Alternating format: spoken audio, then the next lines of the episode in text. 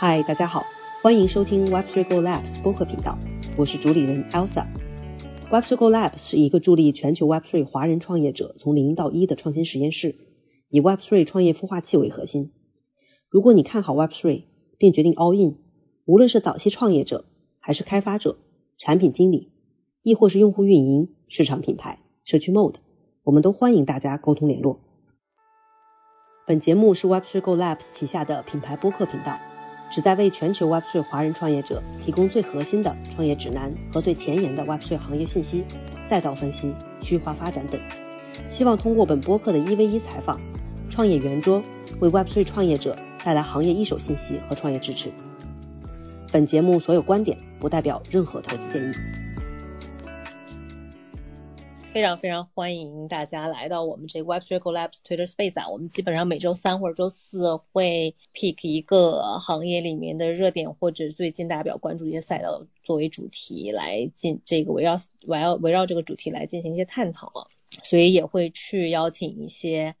呃相关的一些从业者，然后 OG 或者研究员，然后一起来分享一下目前这个最最前沿或者一线的一些 Web3 信息。然后大家感兴趣的话，非常非常欢迎大家来这个 follow 我们的 Web2 Go Labs 的这个官推，或者 follow 我个人的这个 Twitter。然后我们也会这个经常会 share 一下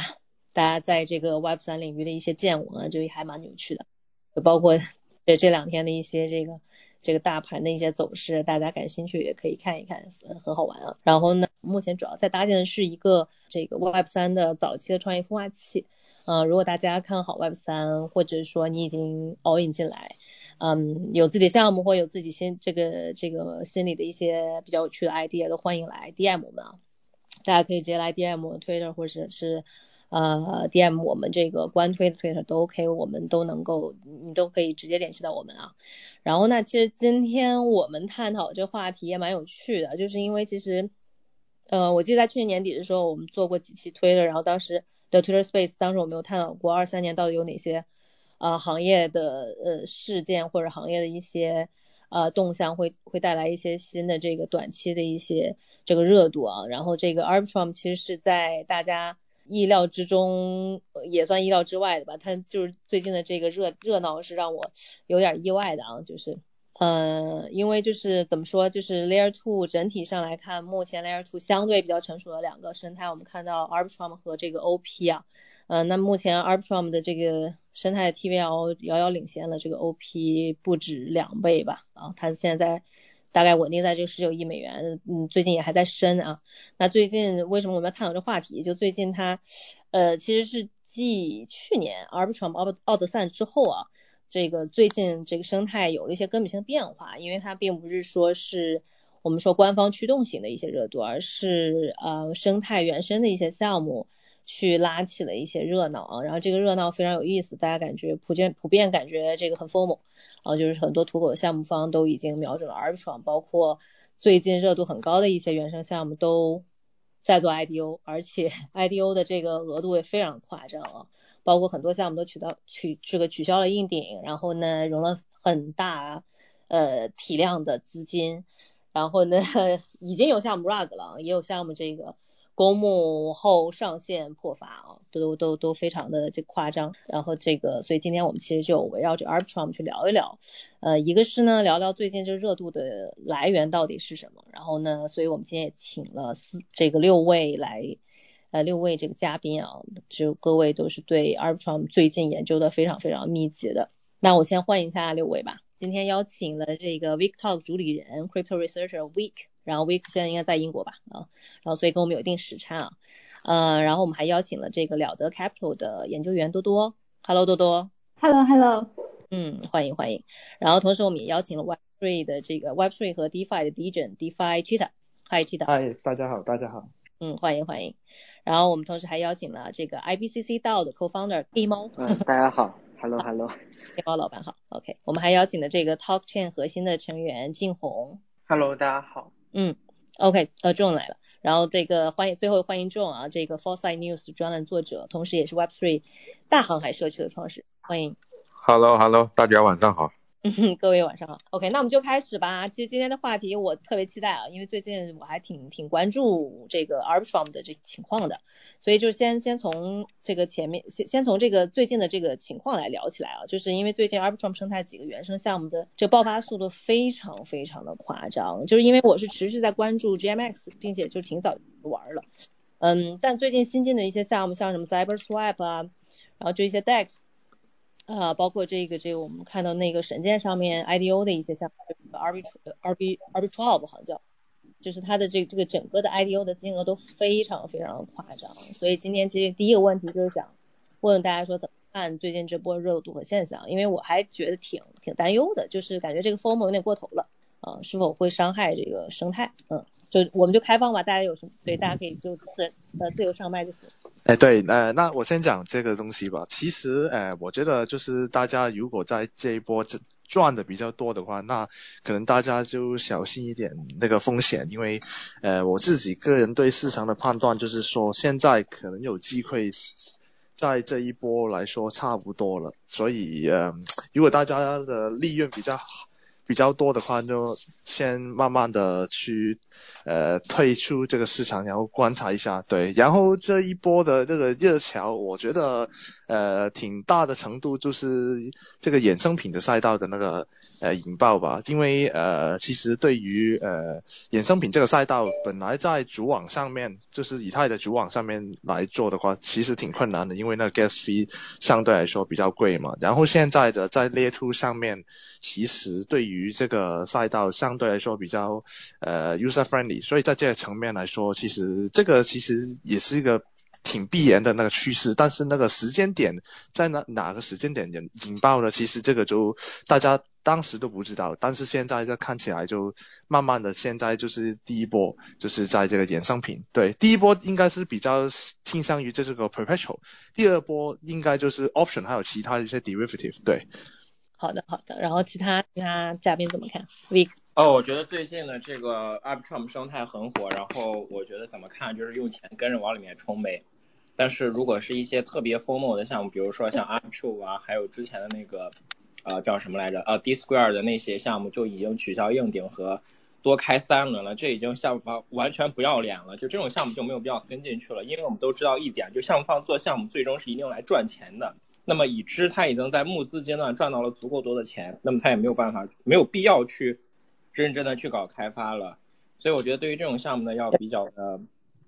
就是小心吧。但是很多的项目还是很有机会的，比如说。呃，像之前我看到也有人分享的 GNS 呀，然后像 RDNT 啊这些原生的借贷协议，包括 Y2K 啊，就还是有一些蛮有创新型的这种衍生品的。那不仅仅是刚才猎豹兄提到的那些，呃，就是就是目前什么呃永续合约以及期权方面，那么还有一些基于这些来去做的收益聚合器，或者是一些像 Y2K 这种巨灾债券概念式的防止。呃，这些项目 D back D back 的一些项目，这些这些都还是一些比较不错的创新。我觉得我个人还是比较喜欢玩这样的一些游戏的。那么同样的，上面还有一些 Ponzi 类的项目，比如说胡萝卜呀、小鸟啊，其实也都有不错的这么一个表现。但是怎么说呢，就是 Arbitrum 目前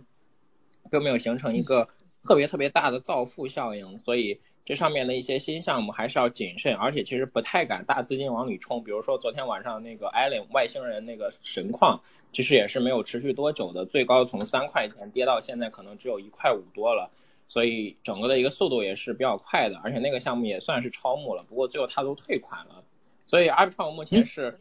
目前我觉得有最新创新的这么一些项目，然后呃也是有最新的这些呃有思考的 DeFi 产品的一个非常不错的土壤，所以如果是对于这个 DeFi 的 research，或者是关于整个衍生品赛道想要做更多研究的，包括说想要看一些最新型的经济模型项目的，那么都可以去 Arbitrum 上面来去关注。那我觉得理解一个项目和了解一个生态最好的方式就是你花钱进去冲，对，亏完了，那你最起码学到经验了吧？所以只能这样子。哎，谢谢。OK，钱包准备好，都体验一波。OK，好的。然后呢，其他其他这个这个老板有没有想补充的？这个对于最近是热度的。看法，嗯，抱歉啊，我不是老板，但我我也来聊一聊。其实，嗯，我们 Top Chain 其实最近也是对于 Arbitrum 生态有比较多的研究。但是，呃，我我很同意前面刚刚两位前辈所说的，现在的 Arbitrum 有很多很有创新的一些项目，像 Dance、像 GNS 等等都都很有创新。但是其实，在最近一波热潮当中，会出现一种很奇妙的局面，是过去很多已经呃被历史验证失败的模型，它会开始陆陆续续在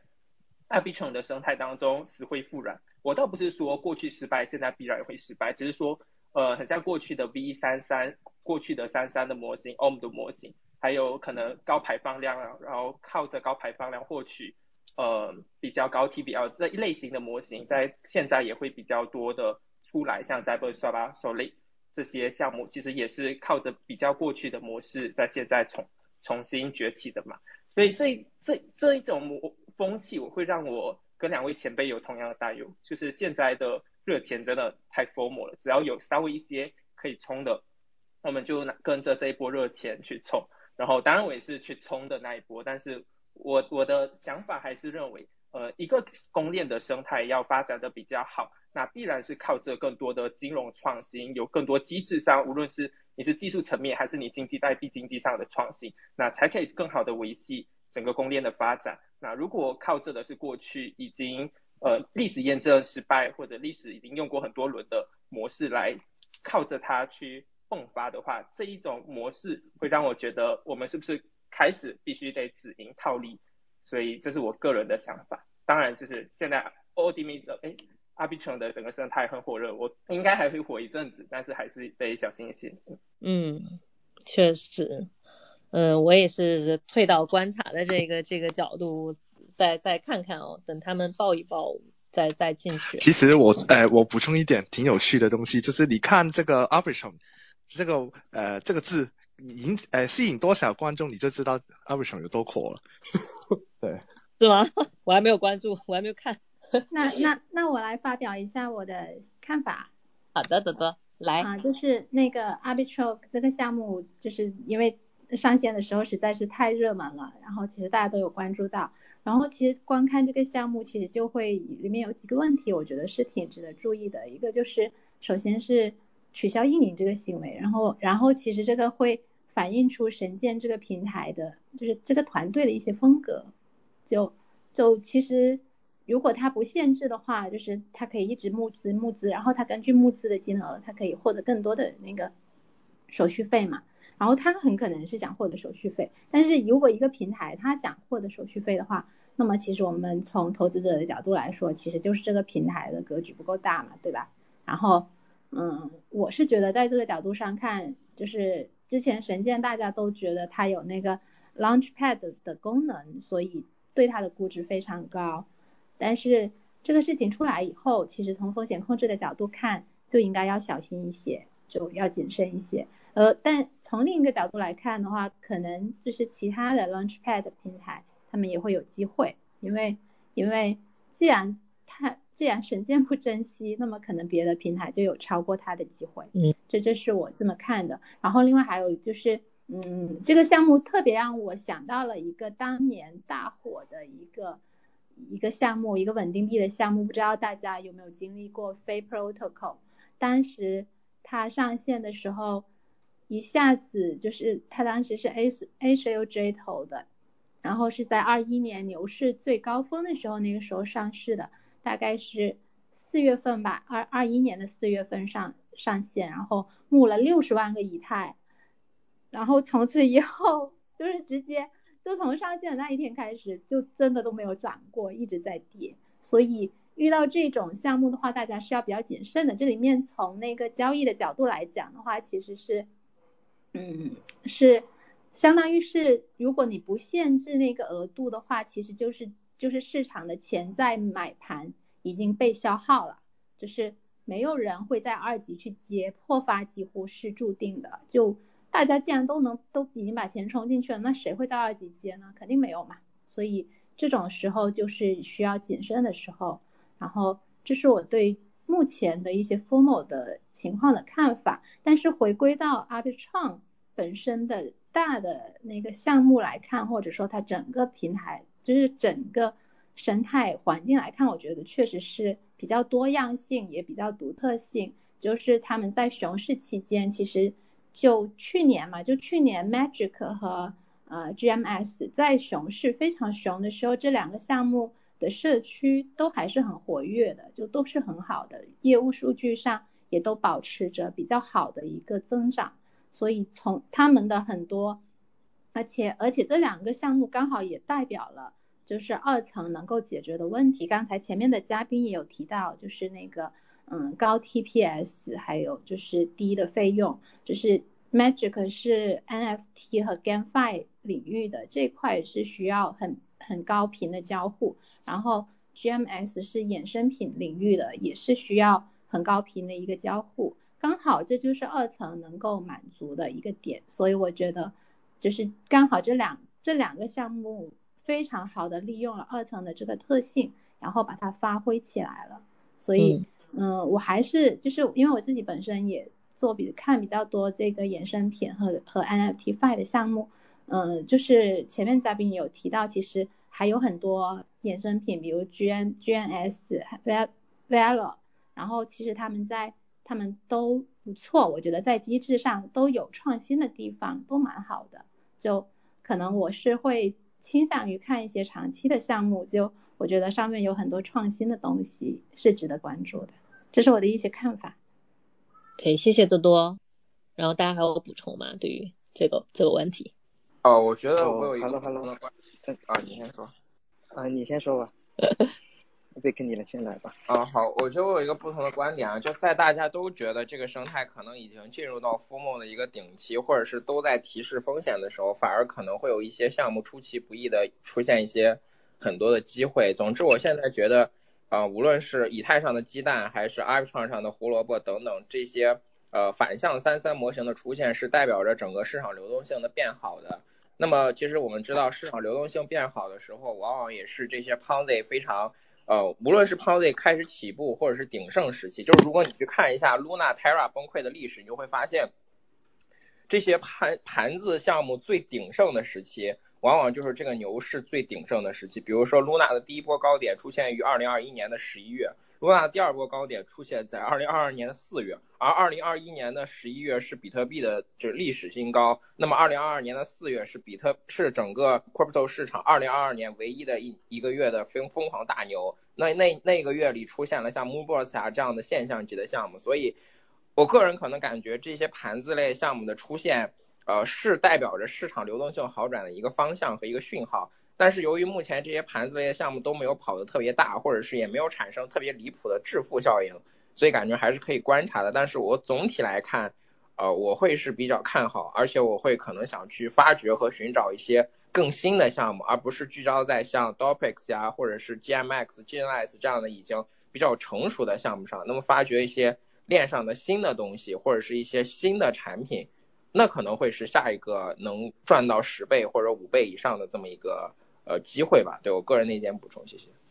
嗯，我我想补充一下有关于呃 Fake 刚才提到的这一点呢，其实嗯呃从交易的角度，呃有一个名词呃形容这个现象叫做那个 Climax Run，就是在最牛最牛的那一波就是最后的那一个，但是呢这个是呃需挺需要你有这个市场的那个触觉，然后有一个呃技巧去。呃，包括这一波的，如果呃你没有信心的话，我觉得就呃这高难度的东西就可以，就是不用勉强自己，对，看看自己的那个能力，然后呃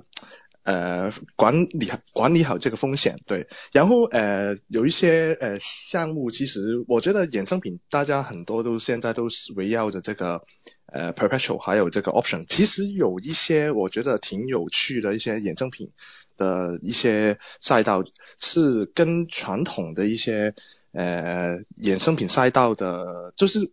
在传统金融的市市场的衍生品是呃原来是没办法，就是给散户有一个呃购买的情况，然后在呃区块链这个世界里面可以有机会做到的，然后有一些是因为原生的一些呃。呃，区块链带来的这技术上的一些呃创新，然后呃伴随而来的一些衍生品，譬如说，我现在其实挺看好 Arbitrum 上面有一个项项目叫做呃 Gamma Swap，现在还没有发币，但是这个东西呃它之后应该会非常牛，呃我觉得如果大家就是呃想要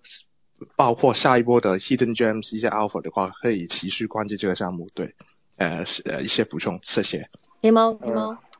嗯，Hello Hello，对我觉得前面嘉宾讲的都很好，表达了对这个 Arbitrum 衍生品这个生态的一个看好。呃，但是我觉得就近期的话，你说 Arbitrum 的热度的话，我觉得要提醒一下大家，像我们也有 Arbitrum 的社区，很多新来的 Arbitnot，实际上在二一年 Arbitrum 主网上线之后，很长的一段时间，就是在 GMX、Trader DAO 这些项目火起来之前，Arbitrum 实际上其实是被称为土狗链的，对，所以上面的这种 Rug 呀，呃，还有这种呃呃土狗的项目是其实一直都不少的。像什么 Victor 没有？从昨天刚 rug 了一个叫 Romi 的一个三三的 fork，所以我觉得还是要提醒大家这个注意风险吧。就现在我们现在看到群里的这个 Arbitrum 都很 formal，看到一个土矿就是冲啊冲啊。呃，当然 Arbitrum 的我觉得它这个生态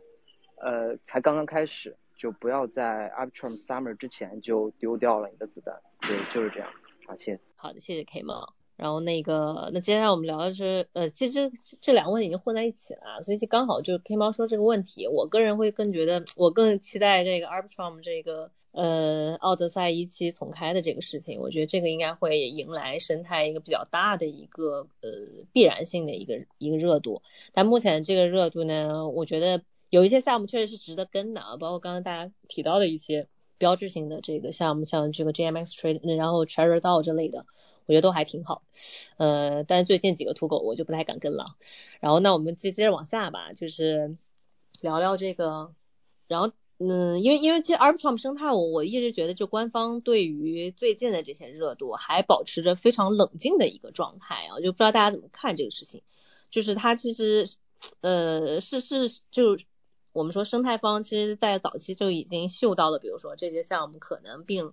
并没有那么的优质，或者还是说这些项目可能会有有一些埋雷的情况，嗯，然后以及最近这些 rug 破发，大家会觉得对对生态有没有什么影响？就这个其实，嗯，因为去年去年前年我在追踪一些公链的时候，发现其实呃确实就是很多公链是因为 DeFi 而热起来的，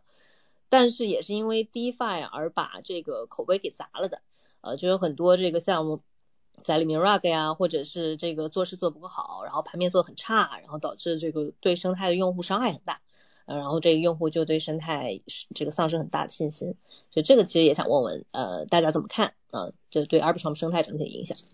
对我先说这个东西吧，呃，我觉得呃这个东西呃所有，其实我觉得所有生态啊，肯定呃火起来最初步的原因，肯定因为 DeFi 的那个呃景气。为什么我这样说呢？举个一个比较失败的例子，Flow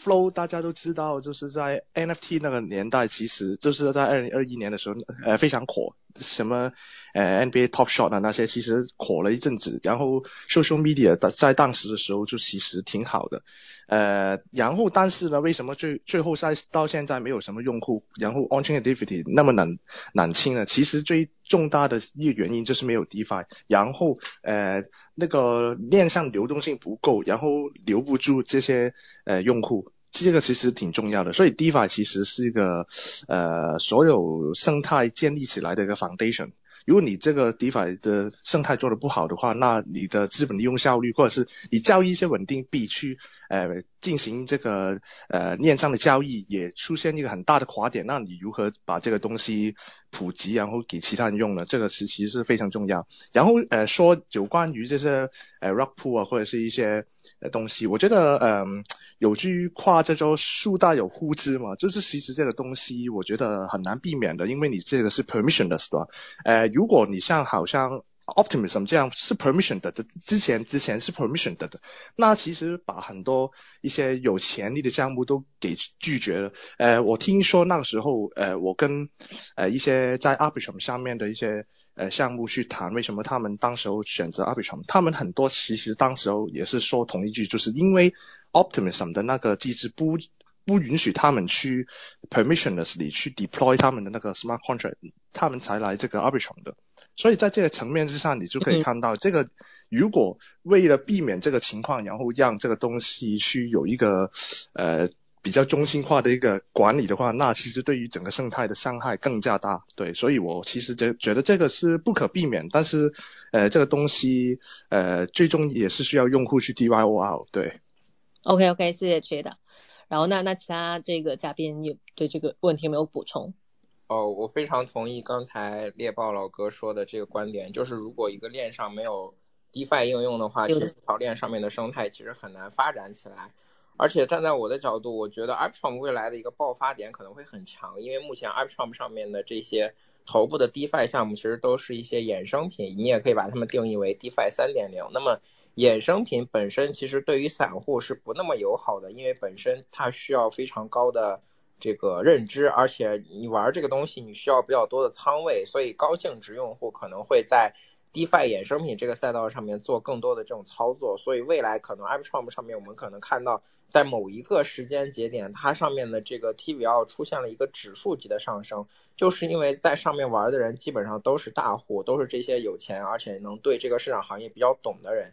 呃，所以这样子可能会有一个时间节点，那么它的一个 TVL 有一个非常高的提升，但是我也不确定这个节点在哪里。那么目前来看，整个 Arbitrum 生态上面已经形成了一套衍生品的飞轮，就是基于 GMX 啊，或者是 Dopix 或者 GNS 等等。那么像 Jonestar 啊、GMD 啊，包括 Retrade 啊等等各种各样的，无论是对冲、补贴还是杠杆型的这种二层的收益策略，包括像那个 p l u p a s t a l 这样子基于这些二层策略再去做 Layer Three 的这些呃加速器版的这种项目，其实已经。让整个的 GMX 生态或者是整个的衍生品的永续交易所赛道形成了一个正向的这种螺旋。那么在这种正向螺旋的运转之下，只要流动性充足，那么其实是可以不断滚雪球，不断玩的很大的。所以我个人感觉就是这这个方面还是比较看好它生态的持续发展的。那么对于整个的这个市场行情来说，其实我觉得，嗯，肯定会有所影响。但是合约嘛，那开赌场只要有行情波动，其实就有钱赚。那么只要有钱赚和业务收入，那么大家肯定就会愿意把钱放在里面。所以我个人感觉这还是一个比较值得我们长期关注的事情。对，OK，谢谢 Vic 啊，我我这我也还挺蛮认同这个事情的，因为其实目前整个嗯在整个链上生态里面，这流动性其实就是呃命根子啊，就是如果这个流动性没有了，任何一个平台的它这个生命力就基本上就会会面临枯竭的这个问题。呃，OK，那我们要么这个下一个问题吧。然后这其实这个我们既然说到生态，其实就说到这个目前大家在这个生态上面一些布呃布局逻辑的问题啊，所以就是我们可以在这个接下来这个问题我们探讨一下，今年大家在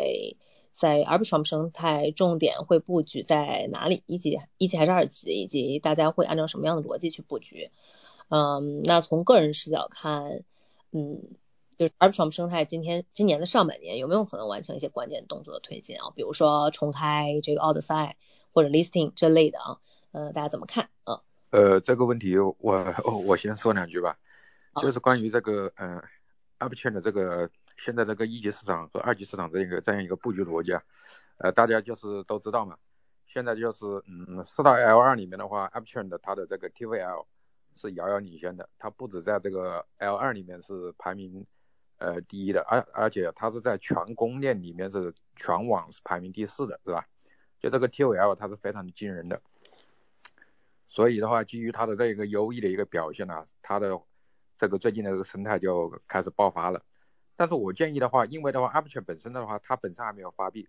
呃，所以我建议大家的话是优先去考虑布局它的这个呃一级市场啊，呃，就是包括这些打新呐，是吧？呃，神剑平台的一个 IDO 啊，优质的都可以去参与一下。还有一块的话，大家如果的话，这个像一些小白呀，或者刚入场的，或者这个亏的比较厉害的这个伙小伙伴呢，就是手里资金不足的，你可以考虑一下这个薅羊毛，是吧？就是阿 b 圈这一块，呃，以去交互它的这个生态里面，呃，未发币的这个项目，对吧？这个就是能够做到这个一箭双雕，一石二鸟。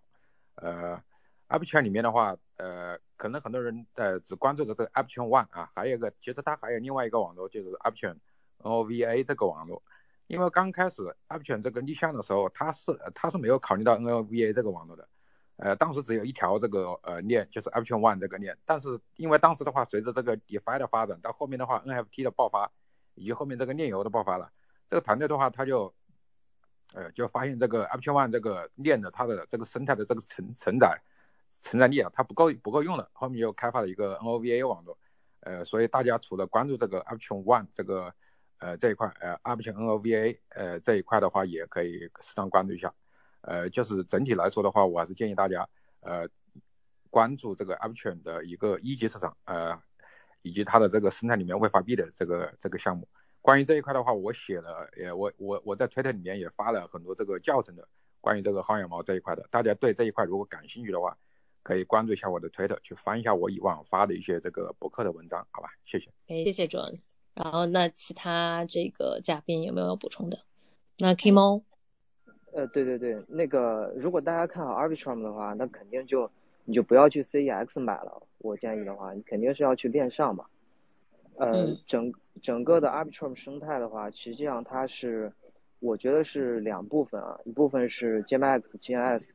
以及可能落后一点的 DOPX 这个期权这这边是衍生品的生态，另外一边呢是 GameFi，其实前面嘉宾可能没有提到 TraderDAO，这个 TraderDAO 这个项目很有意思啊，我关注他们社区很久，就他们的社区文化让让我觉得是出其意外的好。对，这个在我们都知道，在 crypto 里面，这个社区这个东西其实是非常难做的。所以，呃，我觉得一个是关注衍生品这块，另外一个是关注 TraderDAO，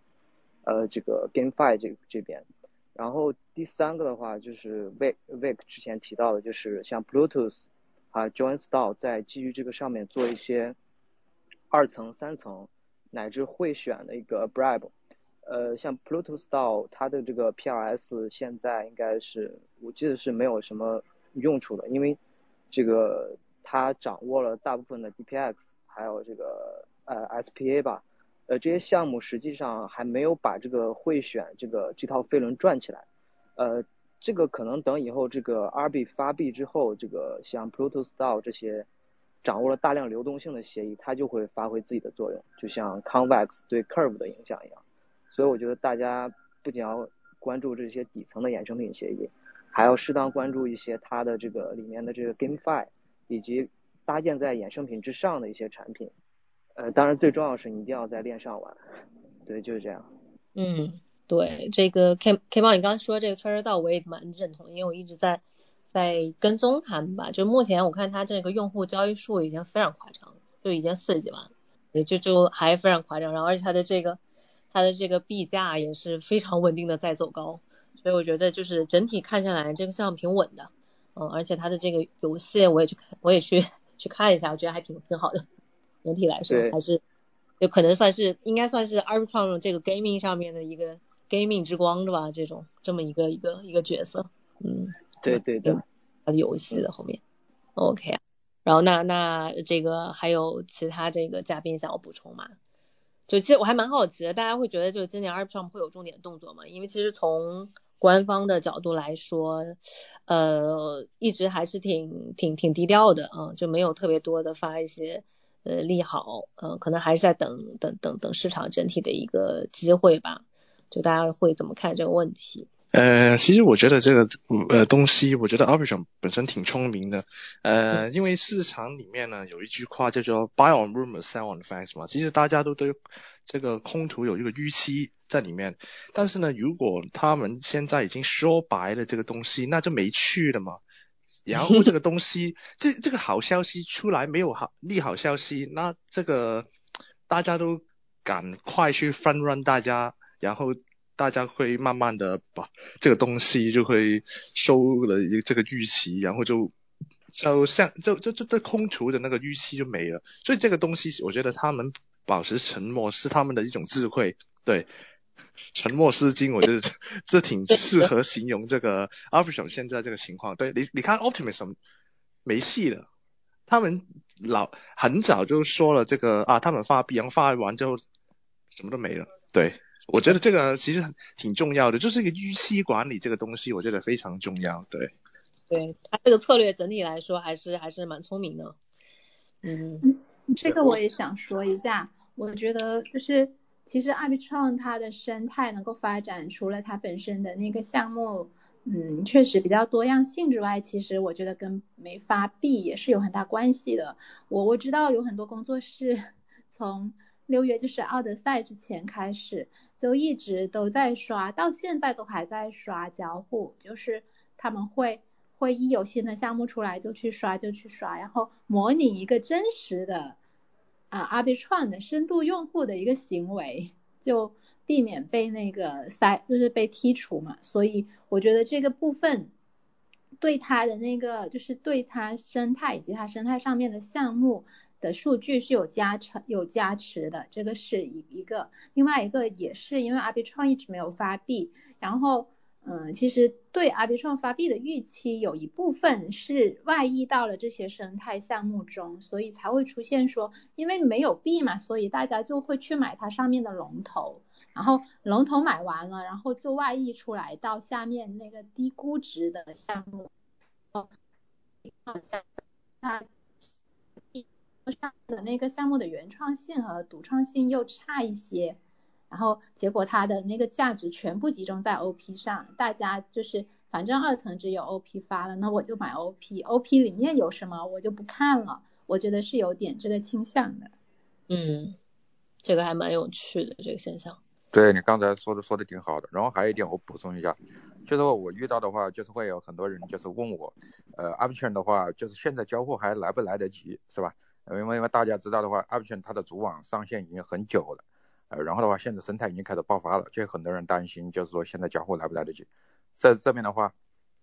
呃，我是这样看的，我觉得 Option 的话，现在交互的话，绝对是有机会的啊，因为的话，我预判的话，Option 它的空投的话，它肯定不可能一次性空投完。它大概率会参考这个 OP 的这个分阶梯空投啊，嗯，像这种大项目的话，以后的话肯定会都都会这样玩的，因为它一次性空投完了的话，接下来还有好几个这个很大的这个 L2 项目都没有发币，是吧？你这边玩了的话，我这边就不玩你的，我就玩下一个，呃，接着去搞下一下一个项目的空投嘛，是吧？这个都是人之常情。还有就是对于这个呃，特别是对于玩进圈不久的，呃，小白或者接近于小白的这种。呃，玩家来说的话，其实的话，你们就是炒币的话，这个胜率是非常低的啊，可能一百个人里面的话，呃，十个人才能够赢，甚至更少，可能只有三个、四个、五个才能赢。所以这个炒币，这个二级市场这个交易，它的胜率是非常低的。呃，但是如果的话，你入圈的话，从这个撸毛开始的话，呃，那么的话，你最多你即使即使没有撸到毛，你无非耽误的就是一点这个时间，花的一点时间成本以及一点这个。L 二里面很低的一点 gas 费是吧？但是你起码不会损失很多的本金，所以我觉得话就是对于小白选手来讲的话，呃，入门的话从这个呃薅羊毛这一块来讲的话，这是一个非常好的一个入门的一个选择，而且的话就是呃我们从近期看到的，呃，从呃去年呢到现在呀到前年呢，就是发现的话，其实很多人都是靠这个撸毛呃发家致富的是吧？撸毛的话确实可确实可以赚到赚到钱，而且可以赚到大钱。你看呃最近的一个这个。F G 新市场这个 Blue 的这个空头是吧？呃，又有多少这个老铁在其中的话，就是撸到这个发家致富了是吧？嗯，谢谢 Jones。对，要要不最后我来补充一下吧。嗯，我觉得目前投资 Arbitrum 站在一级的角度，并不是一个特别理性的一个状态，因为，呃，在目前这个状态，如果你要去投 Arbitrum 内的一级项目，他们的估值都会被拉到水涨船高。正如你现在如果要去投 Sway 上面的生态，基本上。能在 Ethereum 上面一千万、一千五百万美金估值的项目，到那边都会翻倍。那么 Arbitrum 目前的一级情况也是这样子。那么如果你要去抢一些火热的公募，呃，那么首先这个难度是很大的，可能抢不上。所以我在这里建议各位可以去布局一些新的赛道，就是这些赛道可能不是现在的这些衍生品，比如说永续啊，或者是做期权啊，可能是一些新的，大家都没有听过，或者是不知道这个东西到底干什么的。我觉得这样的一些项目反而会有一些机会吧，就是我更觉得在 Arbitrum 上面目前去找一些新的的二级机会可能会更大，而如果要去投一级，现在进去呃估值会过高，这并不是一个理性的状态。而且如果你现在去投一些一级的项目，他们到正式上线发币可能还要经历呃最少三到六个月的时间，那么三到六个月之后，Arbitrum 网络上面的一个情况是什么样子，那就真的不好说了。可能很多的土狗冲进来，已经让他们的名声毁掉了，或者是这些衍生品的协议啊等等，就是自己在就是还在自己在跑了，就很难再有机会了。对，所以我个人的一些观。OK，好的。然后那我们下一个问题聊聊关于这个 Arbitrum 和 OP 生态的一个对比吧。就是除了其实刚才刚才其实那个 Jeta 已经有提到，其实生态的这个包容度问题的这个这个事情啊，就除了这一点，就大家认为这两个网络在对比起来有什么各自的优劣点？这个其实我想想，就是大家大家各自上麦好了。那我先说一下吧，就是之前的一些了解，就是最开始的时候，OP 它是跟那个 Synthetic，就是 SNX 和和 Uni 有要做那个深度的契合的嘛，所以他们很多的那个设计其实是围绕这两个大项目做做那个契合的，而且最开始它有一个审核，就是对项目有一个审核，类似白名单制这样子，然后所以它从最开始的话，这两个。平台就是这两个二层，他们的嗯基因上会有一些差异，然后呃阿比创相相对来说会更开放一些，就是它没有这么多的东西，它也不限制，它欢迎所有的项目过去，这导致在早最早期的时候，很多项目就尤其是初创的一些项目，他们都会倾向于去阿比创，所以的话，可能这也是造成就是嗯在今天我们会看到说，就是阿比创上面的那些项目。嗯，就是多样性会更丰富一些，然后层次也会更多一些，就不会只局限于呃若干大的项目，各自都有各自的特色。然后像 OP 上面的话，现在确实也还是 SNX 给它带来了最大的一个流量吧，这是他们的一个最初的设计的一个差异，这是我说的一点。嗯，Hello Hello，请问听得清吗？可以可以。太棒了！哦，抱歉，刚刚掉线了好几轮。那我回答一下这一轮的问题，就是关于 O 呃 Optimism 跟 Arbitrum 生态之间的差异。刚刚的前辈说的很清楚了，Optimism 跟 Arbitrum 上面在基因本身上，在开放性的程度上本身就有差异。然后我想聊聊生态性的问题，就是我个人认为啊，因为我可能是 Arbitrum 的 Messi，所以我会觉得 Arbitrum 整体的生态是远超于 Optimism 的，因为 Optimism 你能拿拎出来打的。DeFi 项目其实就是 Synthetic 的生态，它原先是想要自成一个一派的生态嘛，那大家都用它的稳定币 SUSD，然后大家都在它的整个生态当中去运转，从而使得 Synthetic 的项目可以越做越大，从而带起 Optimism 的整个攻略。但是现在来看，应该是可以证实 Synthetic 过去的那一套模式是比较失败的，或者说它的整个生态是没有做起来。现在 s a n d i c 本身要获利，它可能通过原子转换。原子交换，他们所称的，就是他们通过呃原先想要做生态，现在变成做一个呃算然后通过这个 swap 来赚钱。但是 GMS 就完全不一样，GMS 在 Optimism 上面是已经自成一派了，就已经有一个很大很大的生态，它旗下所拥有的 GLP 的池子已经被很多其他的项目方都拿来运用了。所以如果你问我 Optimism 跟 Arbitrum 有什么差异，一来是在基因程度上，Optimism 比较封闭，Arbitrum 比较开放。而在整体的生态上面，GMS 的 GLP 很庞大的 TPL 已经为整体的生态提供一个很很好的垫脚石，其他的项目可以直直接的借用于 GLP 很大的 TPL 去构建他们自己的金融衍生产品。这是我个人认为 Optimism 跟 Arbitrum 两者之间的差异。谢谢。OK OK，谢谢金火，我觉得讲的挺好，因为今天我刚刚也是这两天看到这个 Synthetic V3 上线的这个信息啊，我不知道大家怎么看，我感觉像上一个世纪的项目，感觉已经。很就很久很久以前的一个项目。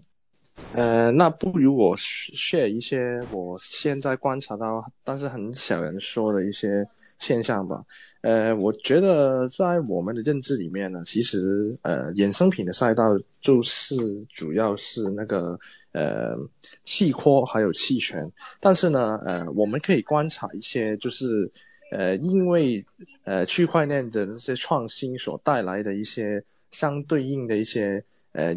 链，我我我称之为原链上原生衍生品，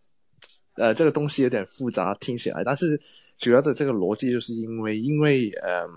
我们现在用的一些呃呃金融工具跟呃传统市场有一点不同，然后根据这些不同，其实也会有一些相对应的一些新的衍生品创产产生。譬如说，LP position 本身就是一个可以在之上创作一些衍生品的一些东西。然后我看到也有一些项目在做这个事情，现在听起来很早期，但是如果呃我们觉得这个赛道或者是这个市场可以发展起来的话，这些面向原生衍生品其实。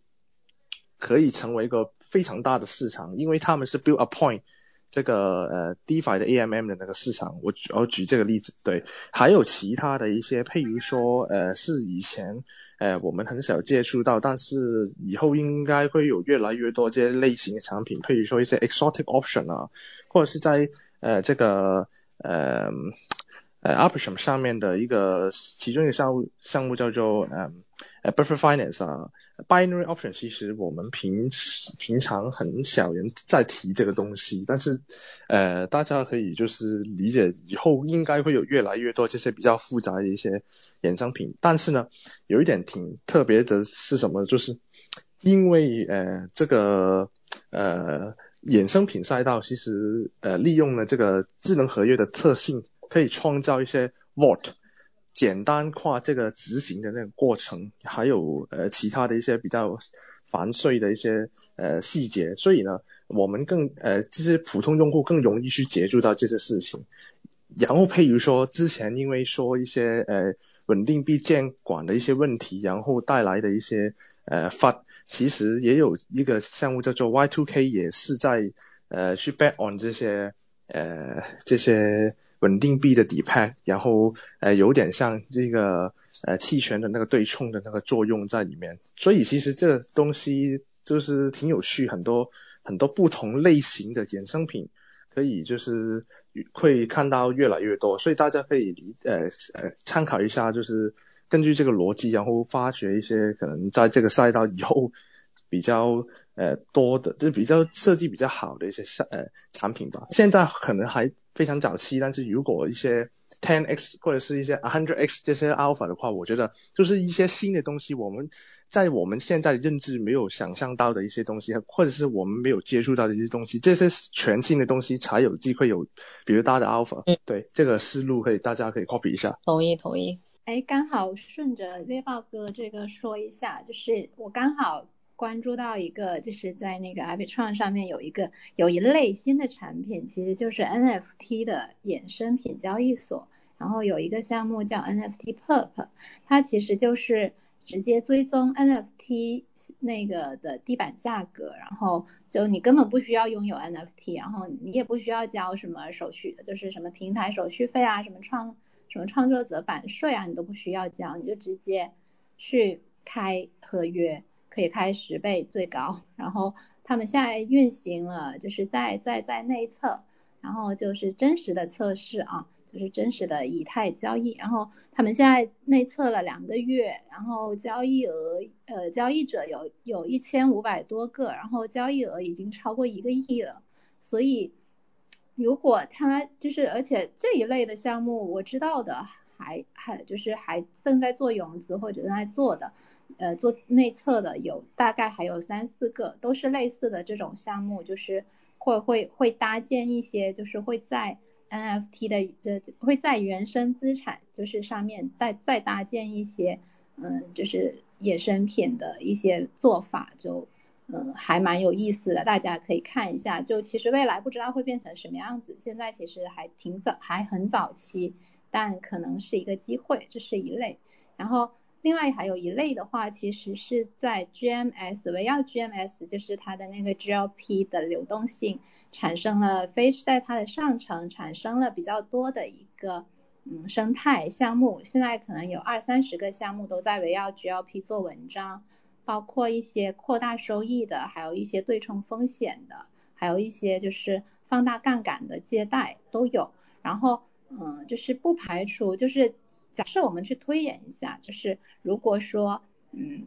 从大的趋势上看，那么资金肯定是从一层会迁往二层的，然后 R B 创在二层中目前看是处在比较优势的位置的，那么会有大量的资金就是进入到啊，会持续有大量的资金进入到 R B 创这个生态中，然后 GMS 目前又在 Arbitron 里面占据了很大的一个额度，那么会有很大量的资金进入 GMS，不排除 GMS 很可能会成为比如现在呃就是客服生态在以太坊上面的这么一个地位。那如果嗯我们能够发现一个就是类似 Converse 这样的协议，那这个里面肯定也是有很好的机会的，就就它在 GMS 或者它在 Arbitron 这个生态中。处在一个非常重要的一个收益聚合的这么一个位置，那可能也是一些嗯挺不错的机会，这是我看到的一些项目分享给大家。嗯，哎，刚好多多提到这个 GMX 这个事情啊，因为其实我在看 GMX 它。就是其实就今年就是跨年之后了，这这两个月，其实整体 GMX 的多空比好像失衡的比较大，大家怎么看这种问题啊？就是如果后面就后面这个这个就多空比一旦这个大失衡的话，挺麻烦的吧？就是就是目前 long 的人还挺多的，我看我看下来，就是你就是这个其实之前挺多人会提到的，就是说 GMX 本身机制的一个一个风险，就是它。它它使用他池子的，因为他他其实他是那个 GLP 作为多空双方的一个交易对手方嘛，对吧？然后如果说交易者如果说交易者赚钱，那么 GLP 就是会亏钱的。那如果 GLP 持续亏钱，那么资金就会撤出，这是有这么一个假设。但但是事实上就是一个是嗯 GLP 现在它是就是开仓。的额度是有限制的，这是第一点。大概我之前跟他们聊过，大概应该是就比如说 GL，嗯，如果 GLP 的那个额度有六个亿的话，可能只有只有三个到四个亿的资金是可以开出来的，它不会不会让它开出就是超过这个额度的，它会有一定的一个嗯风险控制，这是一个。第二个是它有一个计算的方式，就是在牛市期间。嗯，其实 GLP 的净值是会会增长的。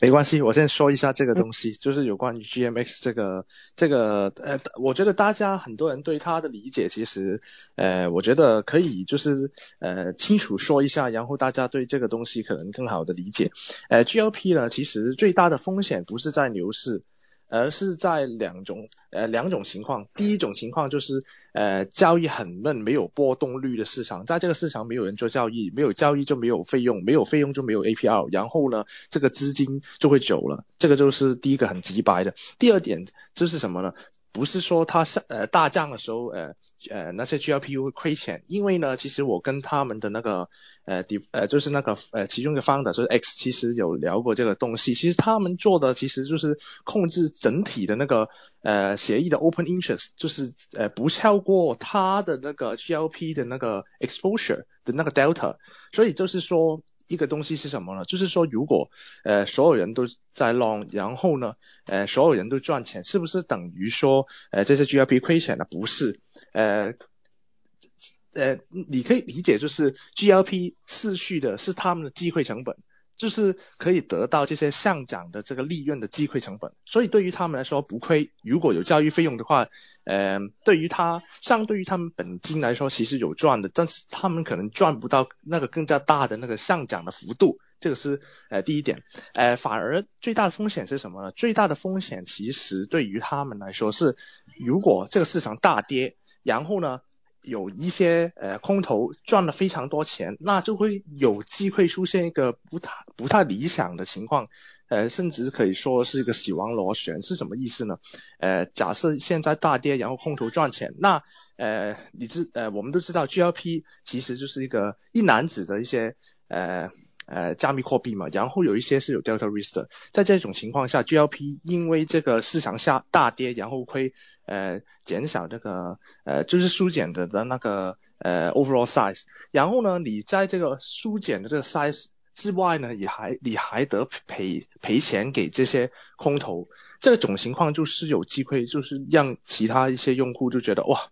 这那么亏，然后就走了，然后你又走之后呢，你这个池子的那个呃深度也会呃减小，这种情况其实是最不理想。所以他们如果呃大家观察到的话，他们的那个 availability 呃 available liquidity for 这个呃呃空仓其实相对于强仓是小一部分的。原因就是因为这个，对他们有一个公司在计算这个东西，对，呃，所以整体来说呢，呃，但是其实这个东西我觉得没差。我在我分享我之前的一个呃呃一个 tweet，然后其实说明一点是什么呢？其实，在空呃空头赚钱其实非常困难的。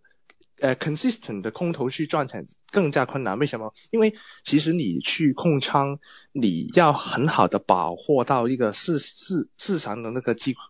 机会，然后因为呢，你在空仓当时大部分情况都是在一个市场不好的情况，然后呢波动率很高，如果你开这个杠杆的话，很容易会爆仓，所以在这个情况下呢，其实你是赌场，你去开这个。赌的仓位给人家去 speculate，你赚钱的机会很大，因为他们很很大程度上都会亏钱的，所以就是说一个很简单道理，就是熊市很多人亏钱，所以呢 G L P 就赚麻了，大概是这个概念。对，OK OK，好的，谢谢 Chida。然后那我们就直接 jump 到最后一个问题吧，就大家推荐一下自己目前最看好 Arbitrum 生态的一个项目以及原因。呃，我先说一这句，然后我就我去忙。我我这个是对对对，我我我不说一些比较大陆的。呃，我刚才有提到一个比较新的一个项目叫做 Gamma Swap。呃，我是挺看好这个项目的。为什么？呃，这个东西其实是有点复杂，但是我呃长话短说去说这个东西。然后大家如果觉得有兴趣的话，可以就是 PM 我去呃了解一下，或者是你去看它的官方文档。呃，简单来说，他想要做的是一个东西，就是现在其实有一些研究发现，你是做如果你在 AMM 做 LP 的话，很大程度上你是亏钱的。原因很简单，因为呃有一些叫做 toxic flow 的一些呃有毒的一些订单。呃，简单来说，他们是这些套利者，然后他们其实如如果你作为 LP 被动的去跟他们做交易的话，基本上你，呃，因为他们赚钱，然后赚的钱就是你亏的钱，简单来说是这样的这个概念。所以在这种情况下呢，呃，就会有一个情况就是 LP 其实没有得到他应该得到的一个回报，呃。然后这些有毒的订单在市场波动比较大的情况下会特别多。然后呢，呃，所以其实对于他们来说，他们需要更加多的一些补偿。呃，然后有一个比较复杂的金融概念叫做 gamma risk，类似于这个概念，就是他们其实你可以理解成为，呃，这些呃提供流动性的一些 LP，其实他们就是有点像这些 option seller，但是他们没有得到这个呃期权金作为呃他们 take 这个 gamma risk 的那个呃回报，所以在这种情况下，这个 gamma swap 的那个理念其实就是想呃。呃，开放这些 LP position 给一些投机者成为这些 LP 的对家，然后呢，这些成为这些 LP 的对家，他们得到的就是利润，什么利润呢？就是来自于这些 LP impermanent loss 的利润。然后呢，这些呃这些人其实可以得到什么呢？其实呃他们得到这个，就是你做 LP 有多大程度上因为呃 impermanent loss 亏钱，作为对手方，他们就呃。有多容易赚钱，但是呢，他们赚钱也需需要付出代价的，他们需要付这些 LP 一个一个钱，就是一个 premium。然后呢，这个就是如果你提供本身也需要提供流动性，作为 LP，我本身就需要提供流动性。突然间你跟我说有个协议，可以我提供流动性，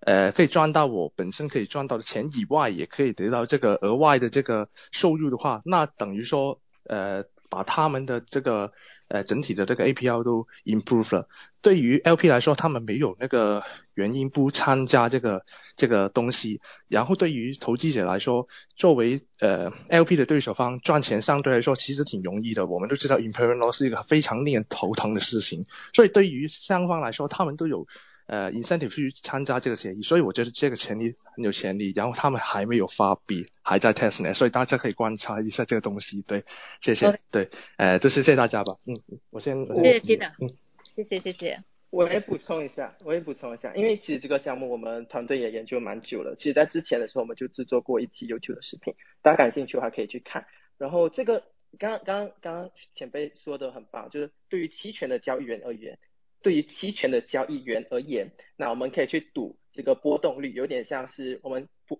赌一个跨市期权的概念。那对于普通的流动性提供者而言，你在 Gamma Swap 上面购买他们家的产品，你可以去把你的无偿损失给对冲掉，从而你能够稳定的获得一笔收益。那我们现在做流动性，我们就不再担心我们会获得很大的无偿损失，导致我们自己亏钱。我们可以把这个收益给握牢牢的握在手中。还有另外一点是，刚刚前面没有说到的，时间关系没有说到的是，这个项目它因为它本身他们在它的机制关系，我这里就不不多说了。它对于散户而言有一个很好的好处是，我们用之后他们的平台上线之后，我们去到他们的交易所去交易，我们是完全可能不用给任何的手续费的。所以就是。因为他们本身就有一批货打算去卖，所以如果我们去里头去进行买卖交易的话，我们不需要给手续费，那这就可以降为打击打那些 Uniswap 啊，打那些 Camelot，因为在里头 Uniswap 跟 Camelot 我们需要给手续费，但是 Gamma Swap 如果之后上线了，我们是可以免费进行交易的。所以从三个点，第一，期权的交易员而言，可以去有一个波动率的赌博；第二，对于普通的流动性提供者而言，它可以把无偿损失给去掉。对于普通散户而言，我们可以去里头进行免费的交易。这三点而言，我也是觉得这个项目很值得大家去关注。以上。OK，谢谢。然后呢，呃，K 猫。啊，对，那我也稍微补充一下伽马吧。嗯。呃，其实可能很多新朋友可能呃有点听不懂，它其实就是它虚虚化成两个对手盘，一个是 LP，就是我们传统的回测下来可能很多做 Uniswap LP 的这些。LP 呃的这些提供者，他们实际上是亏钱的。呃，另外一个对手盘就是我想赌这个波动性。呃，实际上我之前跟那个老白也探讨过这个，它实际上就是我 LP 呃生成了一个 LP，然后我把这个 LP 给 Gamma，Gamma 实际上它的对手盘可以说对我这个 LP 说，呃你不要兄弟你不要存了，你肯定是亏钱的，我给你取出来，我给你付一笔利息。然后我来赌你的波动性肯定是亏的，这样的话我作为 LP 方多得了一笔收入，然后作为对方的话，他实际上赌到了这个波动性的一个波动。这个地方有个很有意思的话，就是双方实际上都是获利的。呃，你可以想象一下，如果是我拿来赌的话，我肯定是要存一笔贷，从存一笔钱然后来贷出来嘛。呃，如果从 GLP 的话，它是一个生息资产。那是不是就很有意思了？就是双方实际上都没有亏钱，对，这是一个很有意思的点。然后前面的朋友们不说了，然后我就换一个思路，就是其实 Arbitrum 现在已经很火了，但是大家可以看到有越来越多的 Layer Two 正在上线，像 Optimism、呃 Arbitrum，他们都有很高 TVL，所以说我觉得下下面的一个故事就是 Omnichain，就是一个多链的一个生态，呃，所以我。推荐一个项目叫 Tempelka DAO，呃，他们就是一个应该叫一个 Radiant 加 OCM 再加上 USD 零的一个，呃，相当于一个结合体吧，呃，也就是说是一个多链的借贷协议，同时又能抵押生成一个呃，他们叫 Layer Zero 的一个 OFT 的一个稳定币，这样的话，你可以在这么多 TBL 链里，然后来随便的零 gas 费的来转移这些 token。呃，来聚合这些非常碎片化的多链流动性，我觉得这个可能是未来的一个方向吧。呃，包括 Layer Zero 他们也并没有发币，所以大家可以关注一下。今天也是写了这方面内容。啊，好，谢谢主持人。谢谢 K 猫。其他的嘉宾有没有要这个补充的？我觉得的话，我补充一点啊，我觉得对于这个 Option 生态的话，呃，最值得关注的的话，最推荐的，我觉得就是 Option 本身了，因为它没有发币。它应该是，如果你抓住了的话，它应该是最大一个红利了。呃，特别是没有还没有用过这个呃 option 这个官方跨链桥的，就是从 L 一没有用官方跨链桥从 L 一跨跨跨链跨到 L 二里面，呃，这这个步骤很重要的啊。呃，然后的话就是大家不要就是直接从这个交易所这个提 option 网络的这个代币提到这个二层里面去交互。我觉得的话，呃，你要把这个 option 玩好啊，你必须要用一下他们的这个官方跨链桥，好吧？好的，好的。哎，对，刚刚 K 猫先提到这个这个跨链的这个部分，就这个也不叫跨链，应该叫链接，对，链接互操作的是。对对，就这，其实我们孵化器也也是长期在关注的，并且也有项目在这个赛道里面在跑。我确实就从这个从这个赛，我觉得至少可能在整个呃以太坊扩容这个就 Layer Two 是否能够真正把这个机会是能够将全链的流动性给。给做起来，这个是一个想象空间极大的一个事情。然后以及其实，如果到下就是下一轮这个我们说呃如果真正的这个 Web 二大量的这个巨量用户进入 Web 三的话，目前其实我们现今天在谈的非常多 DeFi 的玩法，我们说普通用户他是玩不来的，就他不会来玩，他可能还是会趴在这个中心化交易所里面去做一些这个初步的交易。所以就是很多链上好玩的一些东西，就是对于用户来说，包括这个跨链的一些呃高墙，我个人认为是是非常非常难的，就是我们没办法邀请要求咱们的爸爸妈妈 玩这东西，就是我觉得是太难了，对于他们来说。所以这这个一个是呃链间的这个链间的互操作这个问题，其实确实一个非常非常重要需要解决的一个问题。然后另外就是呃。就像类似于二，就是今天我们讨论 Arbitrum 网络上一些很好玩的一些新手玩方法，用户门槛降低其实也很重要。嗯，K 猫，你是要要补充吗？哎，对的，对的。嗯，对，呃，实际上我们这个社区之前最早是关注 Cosmos 生态的，其实现在也，未来一定是多链的。嗯，你看现在有 Arbitrum、Optimism、Polygon、BSC，啊，那你 ZK Sync 和 Starknet 上。起到很大的 TBL，那所以它这个流动性是越来越，那桥肯定是不能解决这个问题了嘛。那链间互 DeFi 的秘密可能在于可组合性，链间互操区块链之间的可组合性，这个未来想象空间蛮大的。是的，是的，同意同意，这个这个部分我非常认同啊。所以这个对，但这个呃，我觉得今天就各位这个讲关于这个 Arbitrum 生态的一些项目。也讲的挺多的了，然后那个最后五分钟吧，然后看今天观众各位，因为我也看到一些熟悉的朋友啊，就这个 KVC 啊，这个好几个朋友啊都在啊，就大家如果感兴趣啊，想要上麦，我们也可以再聊一会儿，有没有？可以举手，然后就把你们拉上来，有没有朋友们？OK，那我们今天就先这样吧，然后最后我小小的推一下自己这个我们现在孵化器的项目啊，就是。因为我们现在这个孵化器有一个，就刚刚跟这个跟 K 猫讲的一样的，我们有一个项目也是在做这个 Omni Chain 的一个一个 DApp，呃，这个大也欢迎大家关注啊，就 Avo Network，大家感兴趣也可以去做一些交互。目前刚刚在这个 V 一的版本刚刚上线，呃，感兴趣的朋友可以去试一试啊，然后也欢迎大家给提一些意见啊。PVC 你上来了？没有没有，我我我听的挺好的，对我因为我刚挂的那个网页版嘛，提前。拿手机都来不及，对对对，我我是想看看阿 P 上面有什么好玩的游戏没有，就是我刚听七大谈了半天，还挺挺多收获的，就恨不得我也去搞 DeFi 去了。哈哈哈，对，目前 Arbitrum 还 DeFi，就是尤其是衍生品这个赛道，其实集中度集集中度挺高的。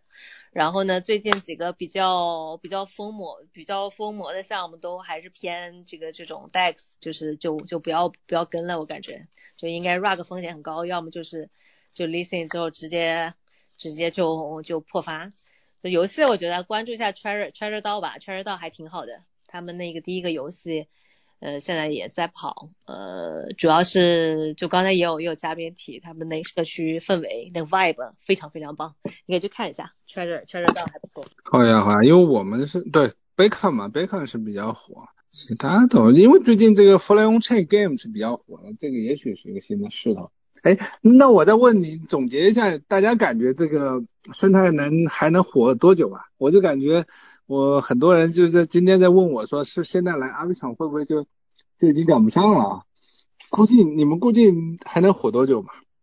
这一波啊，其实我觉得阿比场生态还是挺聪明的，就是官从官方一直是就是做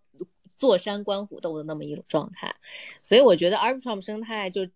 这一波 formal 的，我觉得就不用再跟着 formal 了，因为很多项目你去看一下它的。去看一下他推的，然后看一下他生态的，就是那个 community 里面基础情况，你就知道他肯定是 rug 的，要么就是就是来圈圈播钱，然后就要跑路的这种，这种就不用跟了，我觉得啊。但是长长期来看，其实还挺好，有几个项目还比较 solid 的。这个这个像像 try，刚刚提的 trader 到他们这个这个 beacon 这种啊，然后包括呃像 GMX 这个以 GMX 为中心的这个衍生品的这个这个生态，我觉得是 OK 的，没问题的，而且它的这个稳定，就是它的这个用户的交交互以及它的那个呃收这个这叫什么交易的收入，其实是非常非常稳定的，所以我觉得整体来说生态没啥问题，就是说这一波的可能持续性不会特别好，因为像那个神剑就看不到就。前阵子这个 Launchpad 上面那个 Arbitrum，它不是筹集了八千多个以太坊了之后上线就破发了嘛，所以后面基本上 Camelot 上面就是跟他预定了要要做 IDO 或什么 IFO 之类的，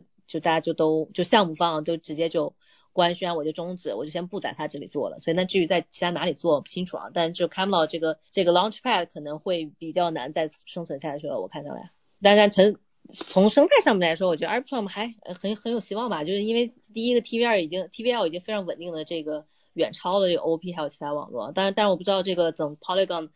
应该是三月份下个月 Polygon 的那个那个二层的那个正式官就叫什么？